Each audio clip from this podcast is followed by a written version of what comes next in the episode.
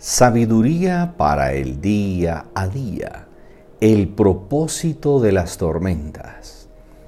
Los discípulos estaban completamente aterrados. ¿Quién es este hombre? se preguntaban unos a otros.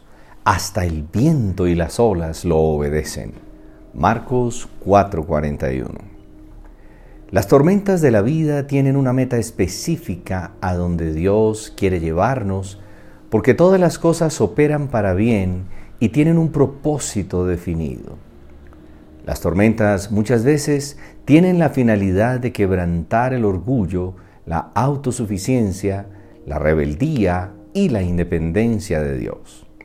El Espíritu Santo nos enseña a someternos a la voluntad de Dios, fortalece nuestro carácter, debilita las emociones negativas como el temor, nos enseña a confiar en Dios y a poner nuestra vida en sus manos, porque tiene el control de todas las circunstancias. Dios no quiere que olvidemos el récord de las experiencias vividas para que en nuestras circunstancias futuras podamos ver lo que quiere revelarnos de Él y de nosotros. Los discípulos del Señor eran pescadores experimentados, acostumbrados a remar en la noche de buen tiempo, por eso salían confiados en su experiencia y capacidad para remar la barca. Asimismo nosotros medimos las circunstancias dentro de lo que podemos manejar o controlar porque tenemos la tendencia a hacer las cosas sin consultar a Dios.